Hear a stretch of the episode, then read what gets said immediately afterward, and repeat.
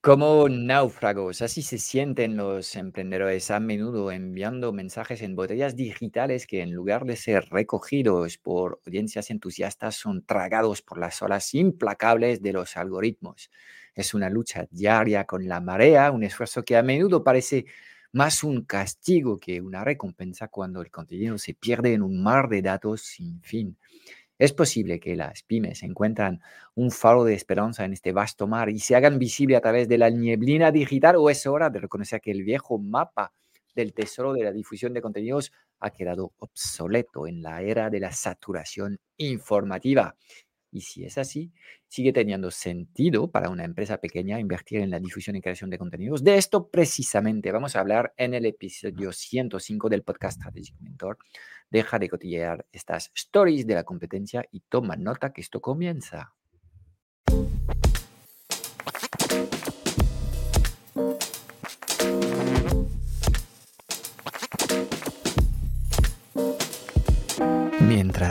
Unos tienen un negocio digital, otros lideran y viven bien de su empresa. ¿Cómo mantenerte durante años en el mercado, atraer clientes recurrentes y dejar de perseguirlos y convencerlos?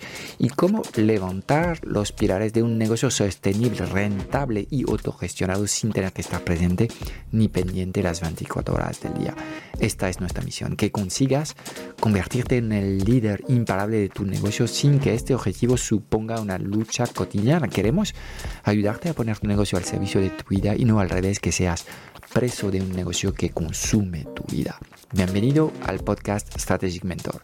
Impactar el doble, trabajar la mitad y disfrutar el triple en tu negocio es posible si sabes cómo. Buenos días, ¿cómo estás, Frank? Muy bien, ¿y tú? Bien, también eh, viendo un poco qué pasa con esto de, de los contenidos. Hace poco recordé que decías que una opción, no sé si hace un par de episodios, era no crear contenidos entras en materia muy rápido tú. ¿eh? Que Te quiero sacar de tus atacas a la yugular enseguida con, con cosas que molestan, ¿no? Ah, sí, una opción puede ser esta, en efecto. bueno, lo que quería decir es, como siempre, es, es importante no sacar las frases de su contexto.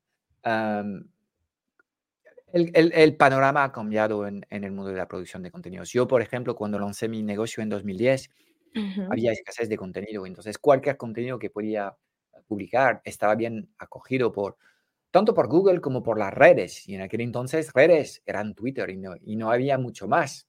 Claro. ¿Sabes? Porque LinkedIn estaba semi muerto, no existía uh, ni mucho menos ni Facebook ni Instagram.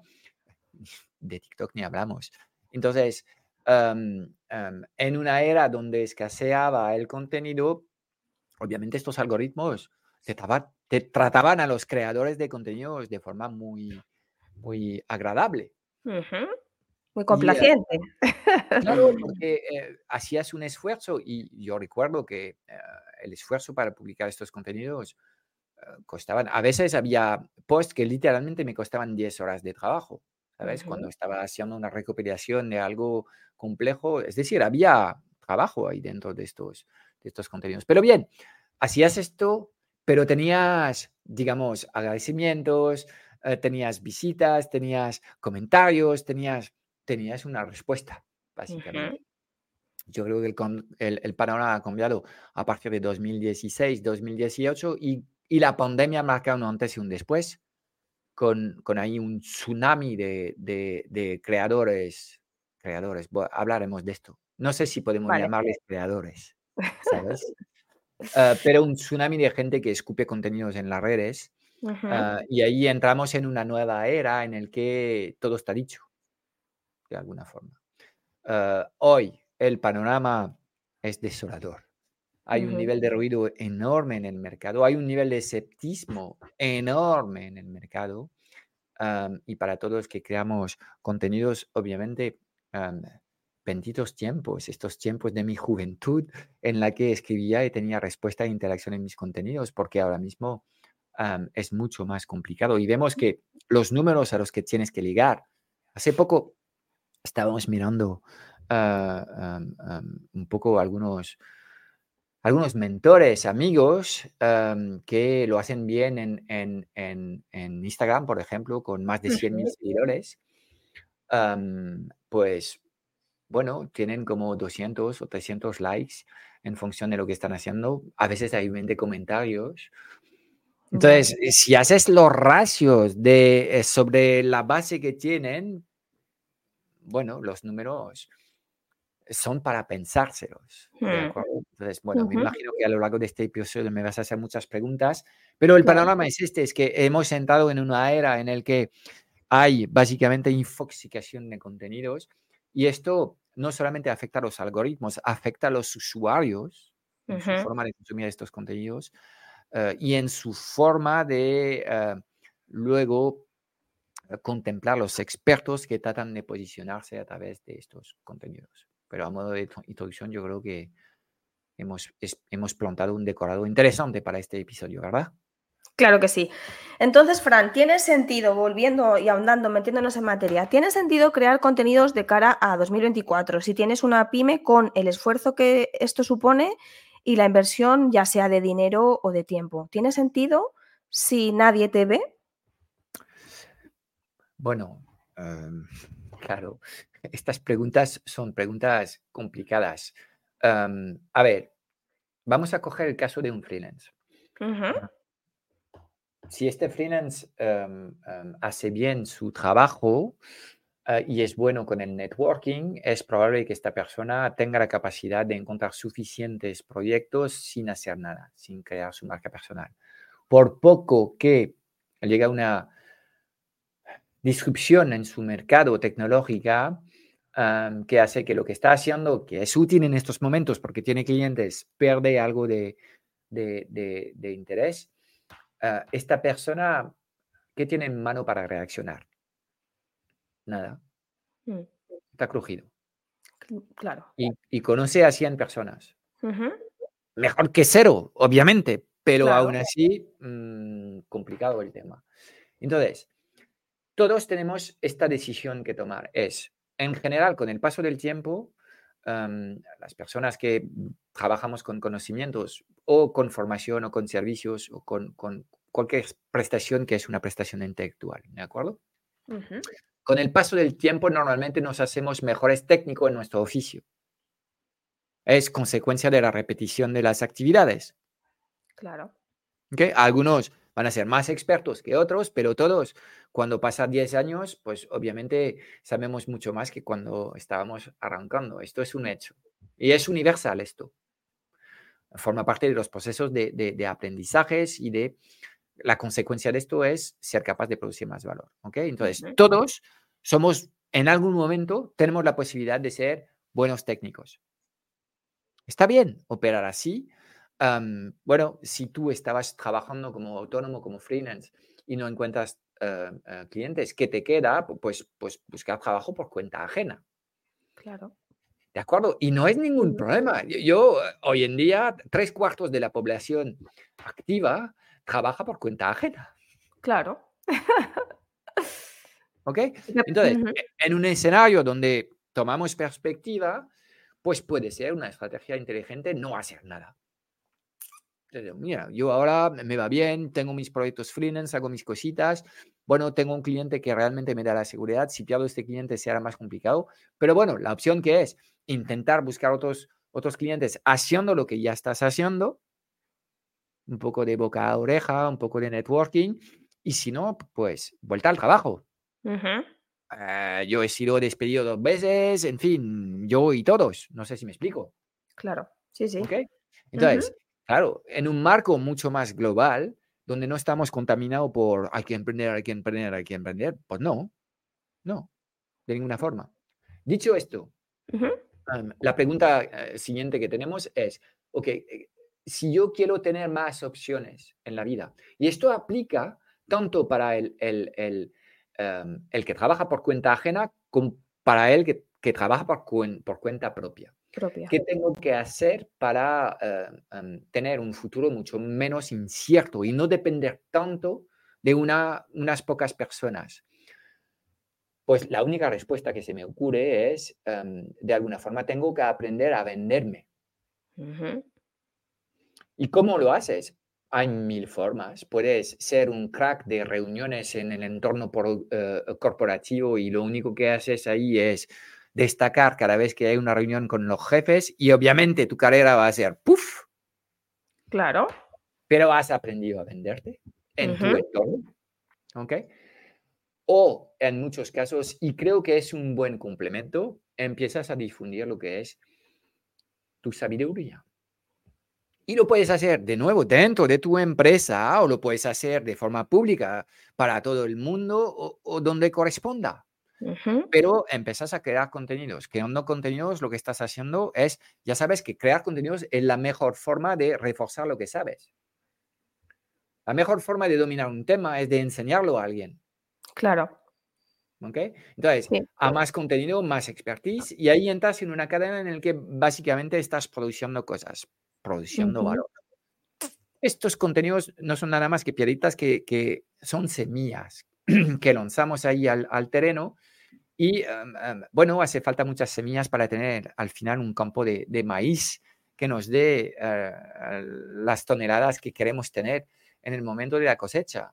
Entonces, este es el concepto. Entonces, si tú quieres tener más opciones, tanto para desarrollar tu carrera como para tener más clientes, yo hoy en día eh, no veo nada mejor que lo de producir contenidos. Ahora el desafío... alternativa tengo? ¿Sabes? Claro.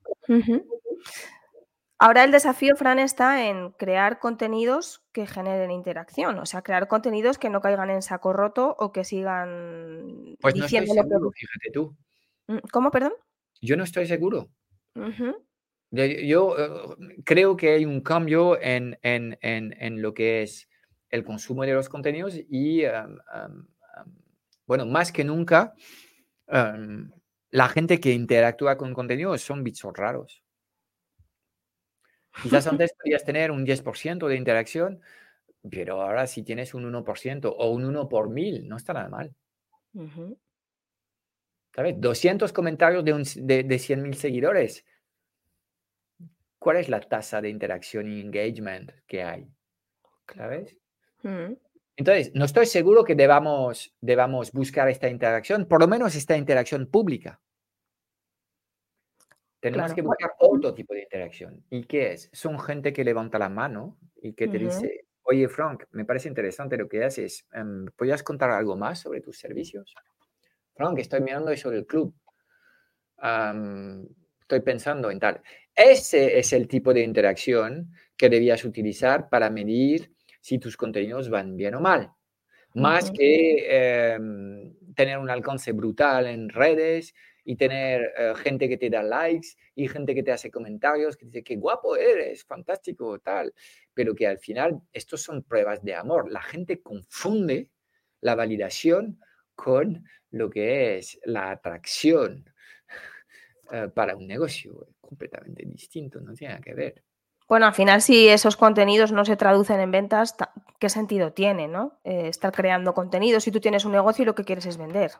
Vale, aquí de nuevo, lo que está bien que me, que me retes así.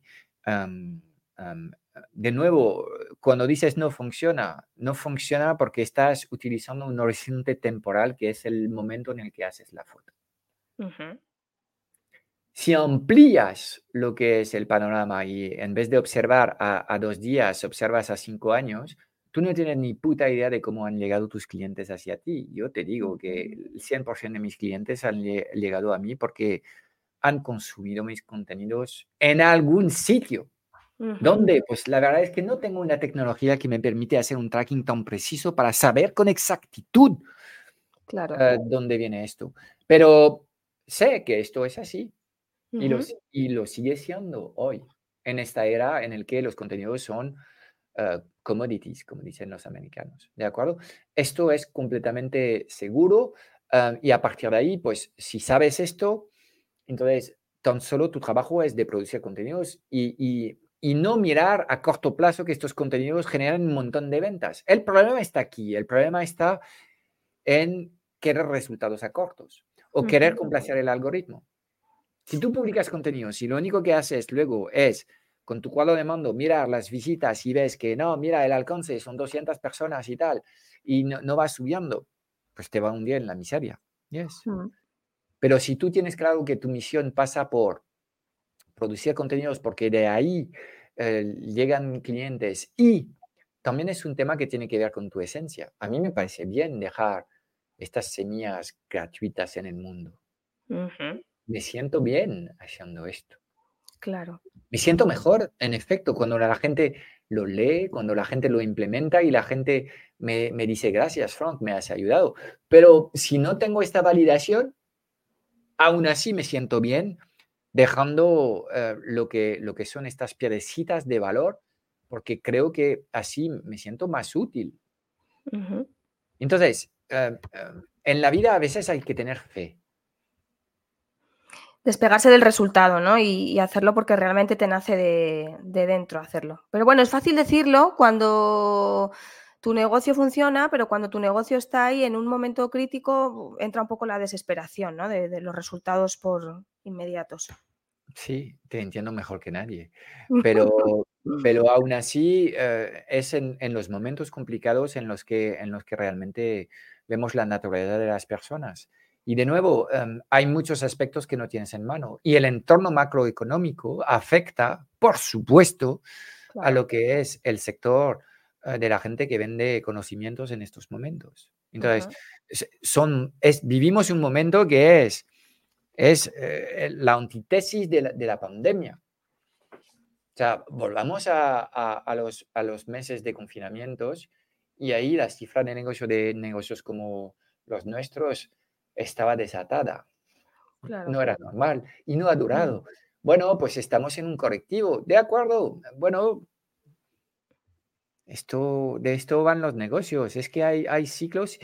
Fin, lo que importa es, es tu capacidad como empresario, adaptarte a los cambios, a sobrevivir a momentos difíciles y a seguir avanzando y construir, aunque, aunque tu, tu día a día parezca bastante negro. ujú. ¿De acuerdo? En fin, eh, de esto se trata. Y insisto en que todas las grandes cosas en la vida se construyen a, a base de, de esfuerzo, de efecto compuesto, de mucho tiempo haciendo estas cosas, de mucho tiempo haciendo cosas que parecen completamente inútiles, pero que al final producen un- algo, algo muy grande. Y te voy a dar un símil que vas a entender. ujú. ¿Qué es el amor? Un montón de acciones que cuando las haces son completamente estúpidas y no llevan a ningún resultado, pero lo proyectas a 20 años y tienes a alguien que te ama profundamente. Claro. Es lo mismo. Ujú, Entonces, ¿tú dudas del amor? Pues si quieres, es un tema de, es una elección propia. Pues puedes dudar de los contenidos de la misma forma o no, pero es exactamente lo mismo. ujú. Ninguna pieza de contenido va a marcar un antes y un después en tu vida. No funciona así. Deja de esperar esto. Claro. Deja de creer que tus piezas de contenidos tienen que cambiar, al igual que crees que las personas que hay alrededor de ti tienen que cambiar para que tú seas feliz. Sí, Lo es haces porque quieres, lo haces porque es bueno y lo haces porque sabes que, en fin, esto produce valor. ¿De acuerdo? Y bueno, a veces estás en momentos en el que eres algo más popular y yo creo que es importante hablar de esto, porque hay una lucha entre influencers y eh, expertos. De hecho, hay una lucha Claro. mucho más poderosa entre la autoridad y la popularidad. Ujú, ¿ok? Y de esto Sí. se está jugando en, en el, en el mercado. Y am, am, am, obviamente esto, esto está cambiando un poco lo que es el paradigma y de nuevo no tengo respuestas, pero ahora vemos que ah, de alguna forma los influencers eh, son algo más influyentes que lo- los que tienen más autoridad. Bueno, pues habrá que adaptarse a este medio y habrá que ser capaz de transmitir de otra forma. Es una realidad. Esto lo experimentan los médicos, los, todos lo experimentan y lo experimentamos nosotros también.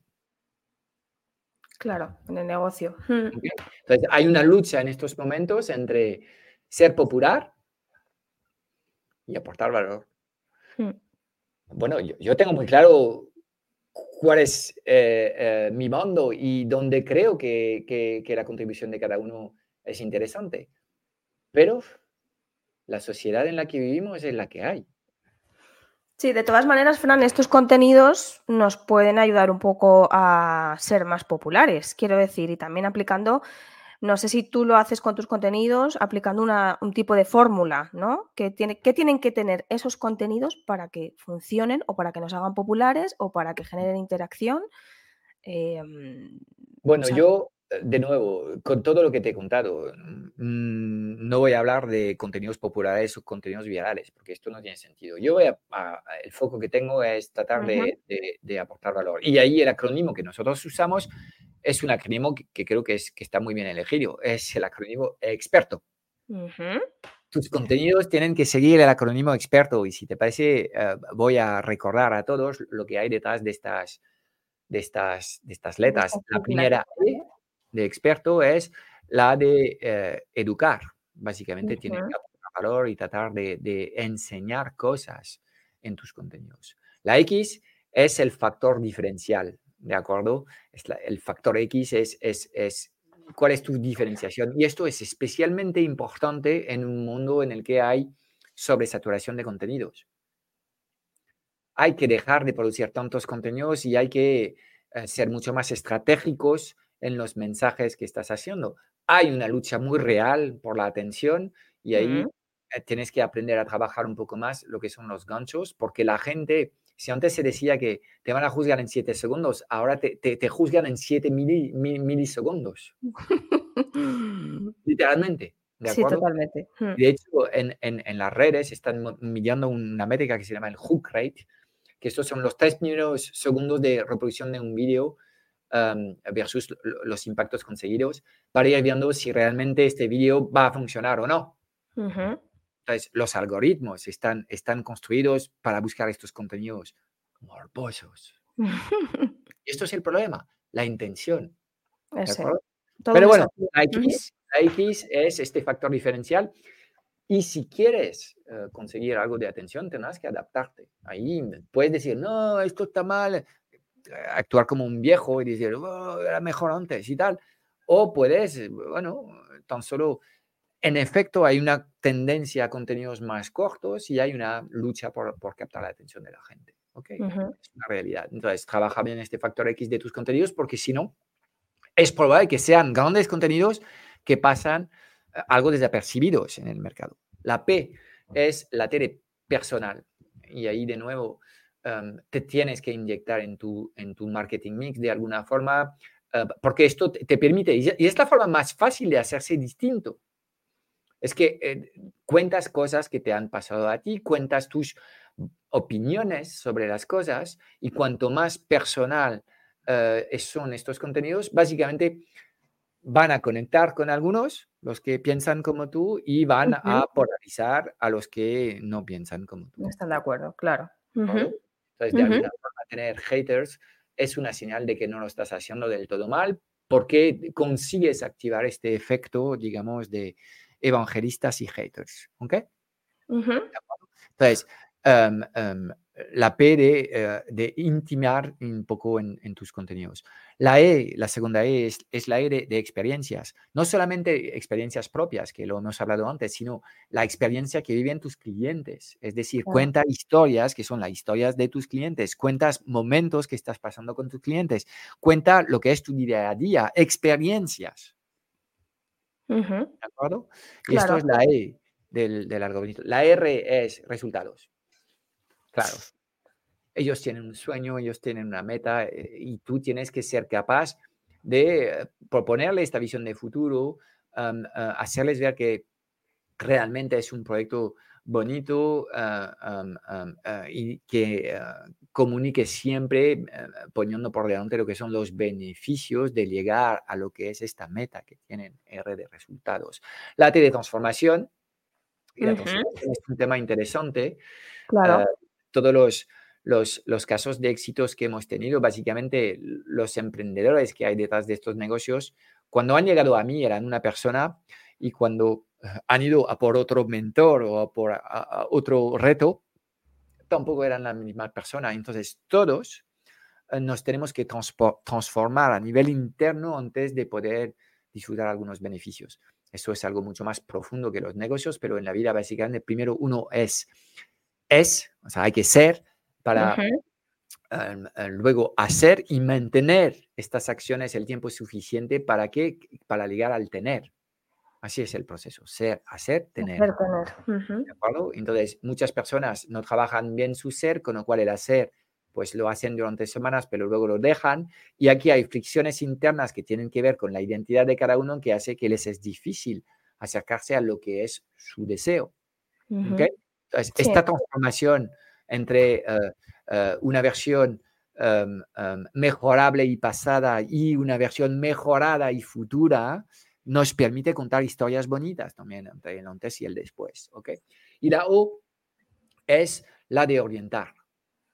¿ok? Eh, en fin, estás a la cabeza de un negocio experto donde tu papel es justamente en un, en un, mar de incertidumbres y de opciones, pues ser capaz de, de, guiar a la gente. Entonces, todo lo que son hojas de ruta, em, em, tutoriales paso a paso, reflexiones estratégicas para que piensan eh, en lo que están haciendo, son cosas que tienen interés. Cuando tus contenidos orbitan alrededor de este acrónimo experto, creo que estás haciendo una, una, una apuesta segura y obviamente um, debías publicar este tipo de contenidos porque en fin van a servir a posicionar tu marca como lo deseas. Luego el alcance que vas a, tener ahí es, es, es, otra pregunta que es una pregunta completamente válida, pero de todas formas lo primero que queremos hacer es estar seguro que lo que comunicamos con el mercado es correcto y luego iremos pensando en cómo hacemos para llegar a más personas. Claro, muy bueno el acrónimo experto Fran, muy interesante ese despliegue. Y ahora te quiero llevar algo que, bueno, pues mm, es difícil, ¿no? Mantener, eh, mantenerse creando contenidos y ser popular y mantener esto durante, no sé, 20, 30 años en tu negocio. Y mi pregunta aquí es el debate entre marca personal o marca corporativa. Yo sé que tú le has estado dando vueltas a este tema y me gustaría que me cuentes cómo lo ves tú, ¿no? Y, sobre todo que me puntualices en el desgaste de lo que es crear contenidos durante tantos años en un negocio. Sí, esta es una pregunta muy chula. bueno, primero, yo no, estaría aquí donde estoy ahora mismo sin una marca personal. Y bueno, luego cada uno puede tener su opinión sobre lo que es la marca personal de Frank Escipión o eh, de la transformateca, pero aún así, sin haber trabajado lo que trabajo y publicado contenidos, no estaría donde estoy. Claro. Entonces, obviamente yo veo eh, lo que son los beneficios de trabajar la marca personal, sobre todo en fases iniciales en la creación de un negocio. Ahora estoy en una fase mucho más avanzada en mi negocio y también estoy con casi 15 años más que cuando arranqué y estoy más cerca eh, de jubilarme que de otra cosa. Entonces, claro, todo esto que voy a decir se tiene que enmarcar en, en, en, en este contexto de un negocio más consolidado ah, y quizás pensando en que me queda una década de, de exposición pública, si eso, y luego quizás, quizás no tanto. la reflexión que ah, estoy haciendo ah, en estos momentos, y llevo tiempo haciendo esta reflexión, es, sí que es jodido mantenerse tantos años con ideas brillantes y diferenciadoras y requiere de, ti ser capaz de reformular tus propuestas, también reconocer que cosas que decías en algunos momentos han cambiado y que quizás la gente lo va a entender con que eh, estás cambiando por completo lo que, lo que, lo que era tu, método, mucha gente no, no, lo va a entender. Entonces es sumamente complicado mantenerse muchos años. Y, yo aquí hago un llamamiento a todos los expertos que llevan 15 años más o menos relevantes en su sector para decirles, oye, colega, bravo. Porque, porque es sumamente complicado.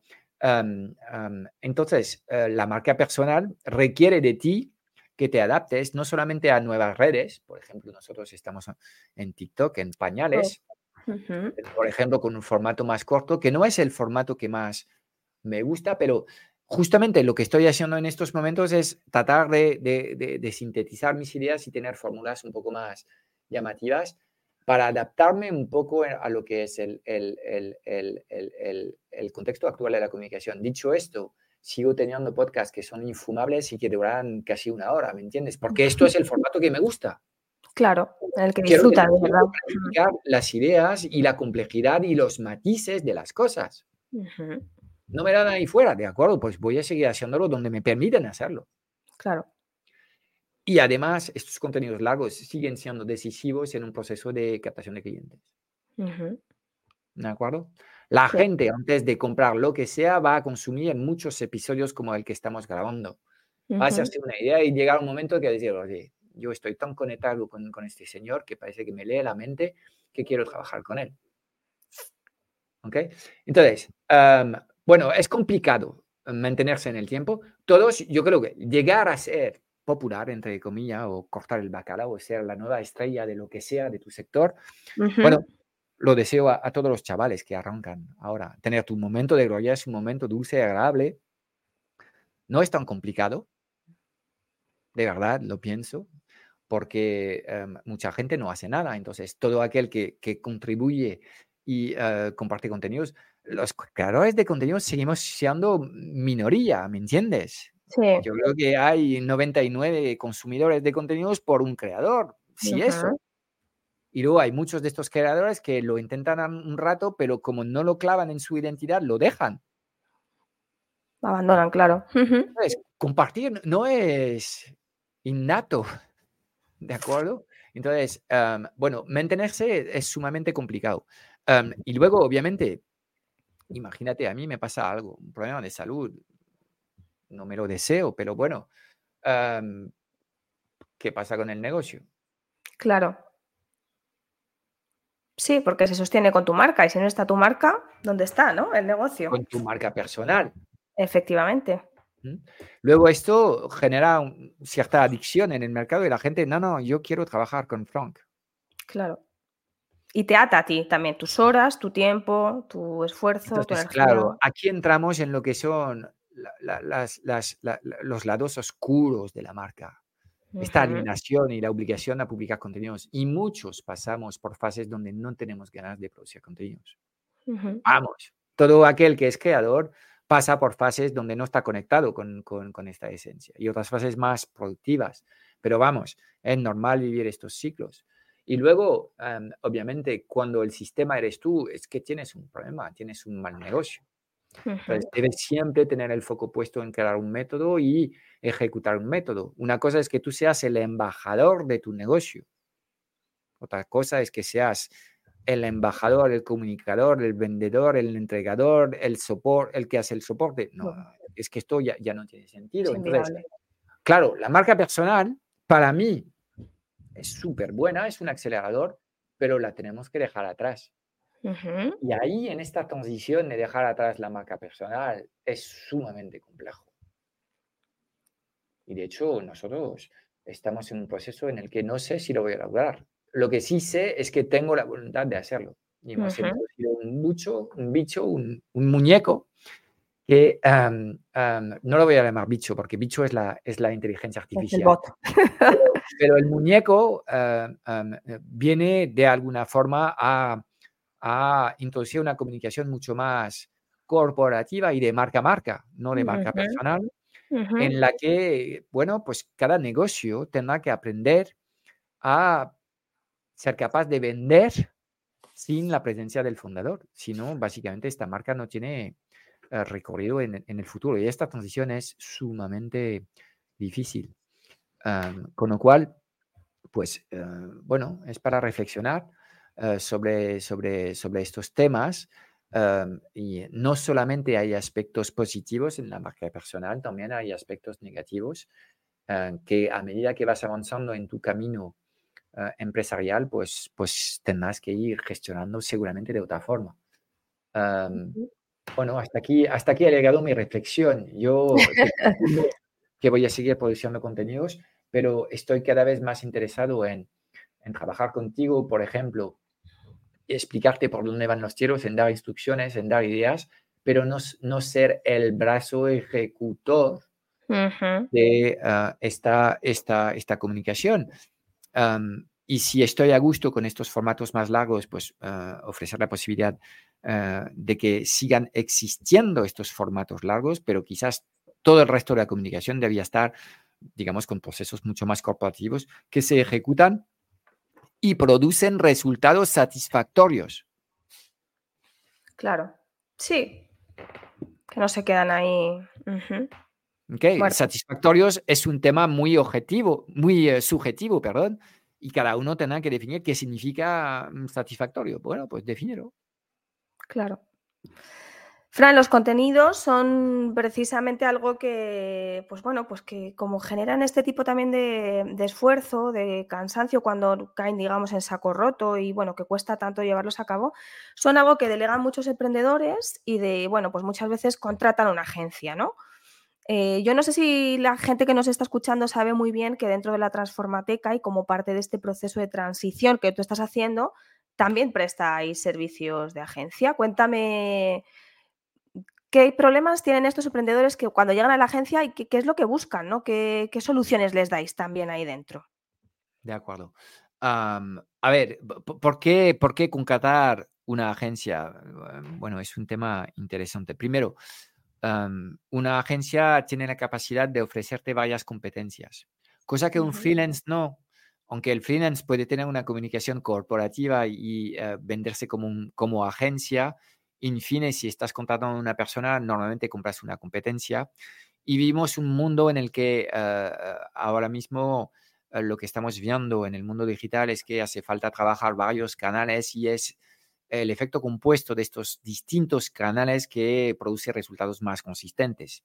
Hablándose en claro, hablamos de trabajar correctamente lo que es eh, la publicidad, por ejemplo, la publicidad de pago, eh, trabajar eh, el email marketing, quizás trabajar una red social, em, para poder tener un embudo, un sistema de venta que, que funcione bien en, en, en, estos tres ámbitos. Y hay un efecto compuesto, uh, expandedor, de estar trabajando, digamos, en, en, esta omnicanalidad. ¿De acuerdo?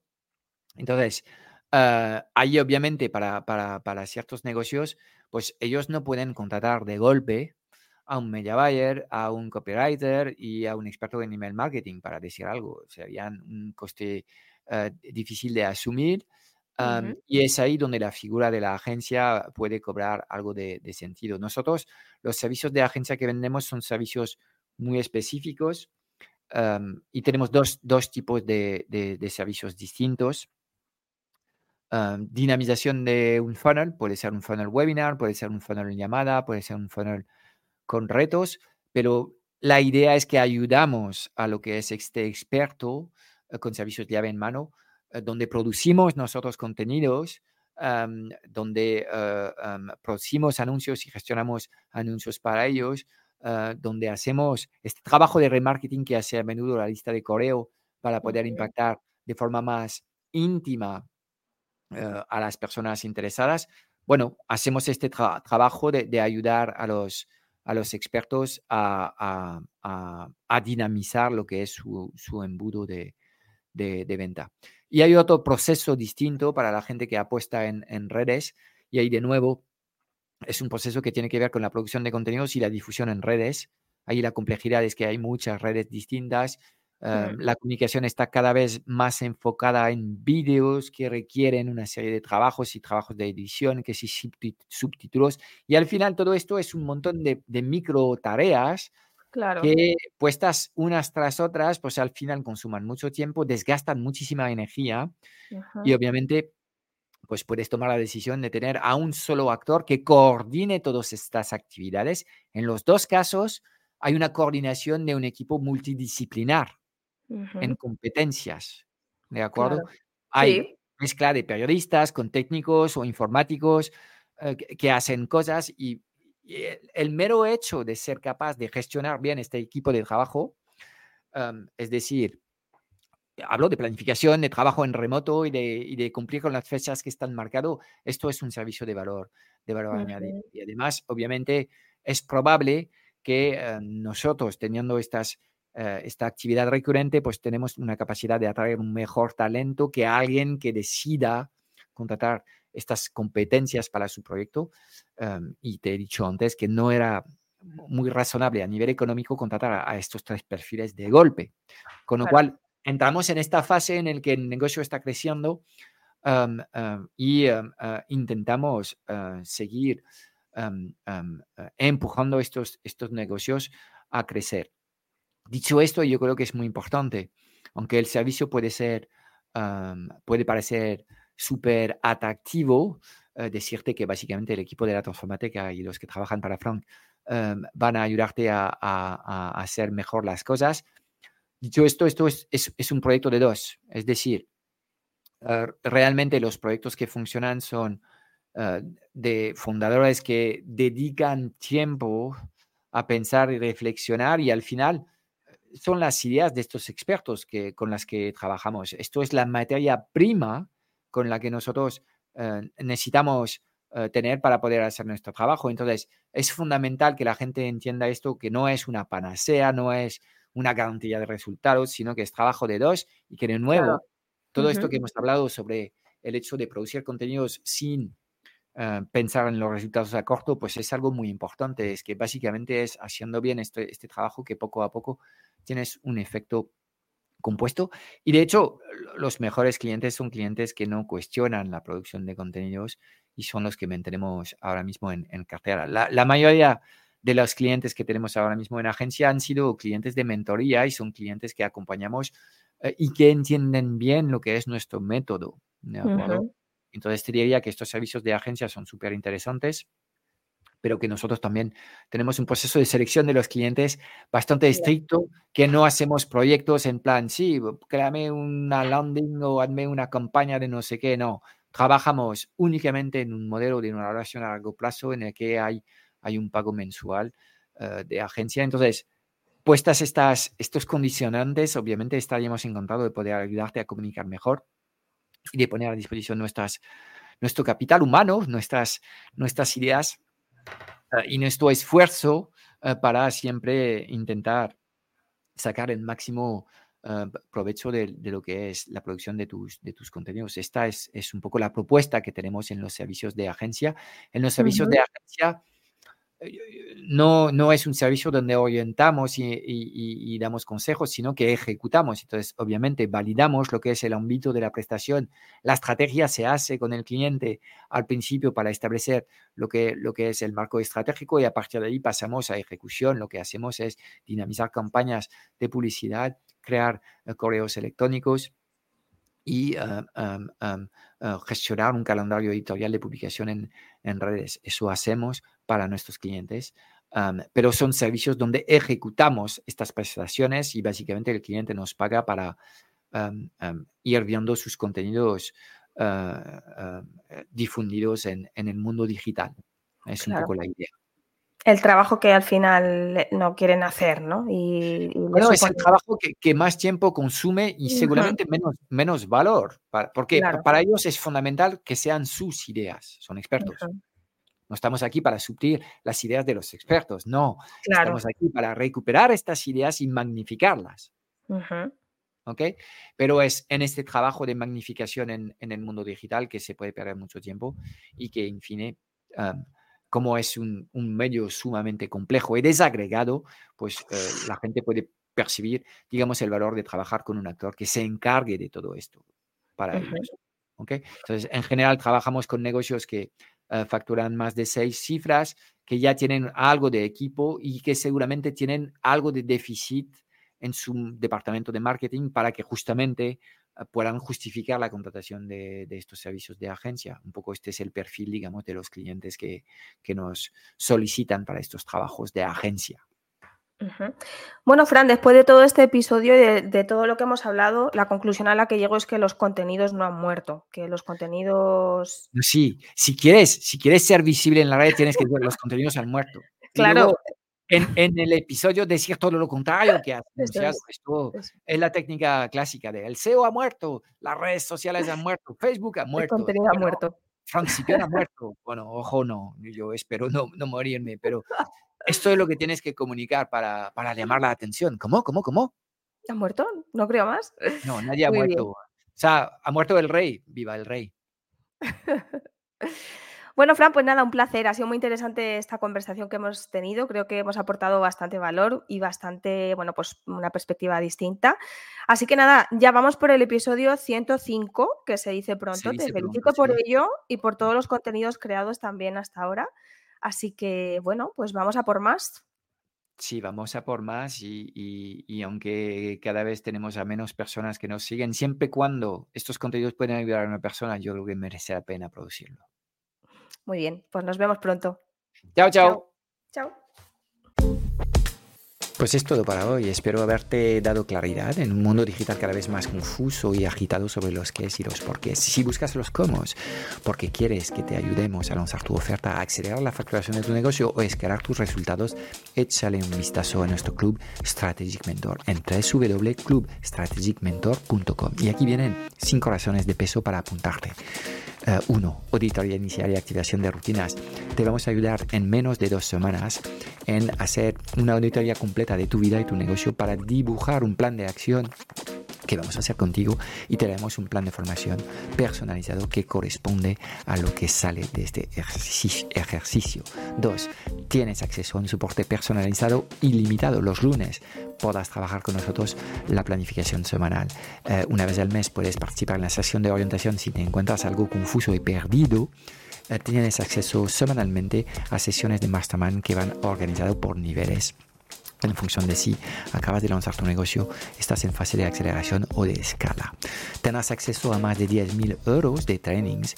Tendrás acceso a un solo clic dentro del club a todos los materiales que llevamos años afinando y mejorando. Eh, reinvención nómada, clientes premiums bajo demanda, Killer Webinars, objetivos 6 y 7C. Eh, pues estamos renovando estos materiales, haciendo aún más transformadores y poderosos dentro del club. Cuarta razón, te podrás unir a una comunidad de emprendedores conscientes. Hemos diseñado un entorno de aprendizaje único que permite acelerar la adquisición de competencias con procesos con, como los postmortems y procesos de gamificación que encontrarás dentro del club. Y la quinta razón es que queremos ayudarte a ser el líder de tu éxito y el líder de tu vida. Así que vamos a trabajar también aspectos que tienen que ver con tu mentalidad y la implementación de hábitos transformadores. Mira, no queremos que pierdas más tiempo consumiendo contenidos tipo Netflix ni implementando tácticas que no terminan de funcionar. Queremos diseñar contigo un sistema online sencillo, alineado con tu personalidad y tus valores que te permita vivir y disfrutar de tu negocio. Mira, no hay nada que no sepas, solo hay cosas que no haces. Y en el Club Strategic Mentor te vamos a poner a trabajar en los seis pilares esenciales de los negocios online rentables, visibles inmemorables. Y estamos hablando de crear el futuro de tu negocio desde acciones sencillas, prácticas y comprobadas. La decisión es tuya. Te espero dentro en www.clubstrategicmentor.com.